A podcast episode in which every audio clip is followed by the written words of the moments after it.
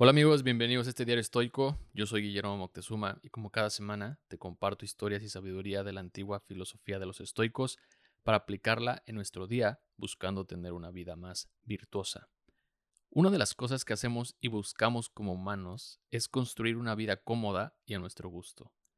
Para algunos puede ser tener una casa, familia, carros, viajes, etc. Y buscamos siempre minimizar las incomodidades y evitar las tareas que no nos gustan. Pero ¿qué nos dicen los estoicos sobre esto? ¿Está bien nuestra búsqueda constante de comodidad? La comodidad nos hace creer que no estamos atrapados cuando en realidad estamos frenando nuestro desarrollo personal. Los estoicos tenían la idea de que esto es como una forma de muerte, porque decían que al detener nuestro crecimiento, comenzamos a deteriorarnos y por ende nos volvemos más vulnerables ante las adversidades. ¿Cuándo fue la última vez que te retaste? ¿Cuándo fue la última vez que hiciste algo más allá de tus límites? ¿O simplemente enfrentaste y solucionaste algo que creías que te era imposible? Aceptar la adversidad y aprender a responder es importante, pero no solo se trata de aceptar los desafíos. Los estoicos nos dicen que hay que buscar activamente la dificultad para fortalecernos.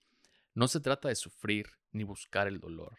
Se trata de fortalecer nuestra mente y nuestro cuerpo para mejorar y estar más preparados. Seneca decía que alguien que tiene todo a su favor y nunca ha sido desafiada tiene una vida trágica. Por eso escribió, me dan lástima las personas que nunca han pasado por la adversidad, porque no saben de lo que son capaces de hacer.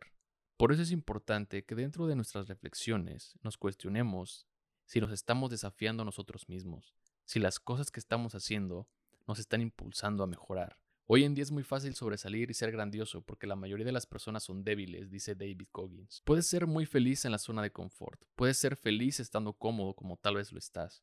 Lo único que nos dicen los estoicos es que te estás perdiendo de descubrir tu verdadero potencial.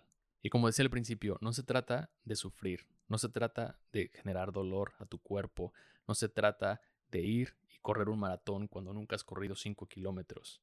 Se trata de cuestionarte, de reflexionar si donde estás realmente has avanzado o te sientes impulsado. ¿Cuándo fue tu último mejor trabajo?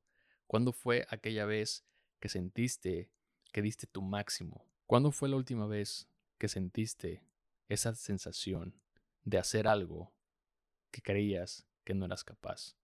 ¿Cuándo será tu próximo reto? ¿Cuál será tu próximo desafío? Gracias por escuchar este episodio. Si te gustó, te invito a compartirlo con alguien que consideres le puede gustar la filosofía del estoicismo. Y no olvides suscribirte al canal de YouTube Diario Estoico para no perderte de más contenido. Si te gusta este podcast, me ayudarías mucho calificándolo en Spotify, Amazon o Apple Podcasts. Que tengas una gran semana. Hasta la próxima. Bye.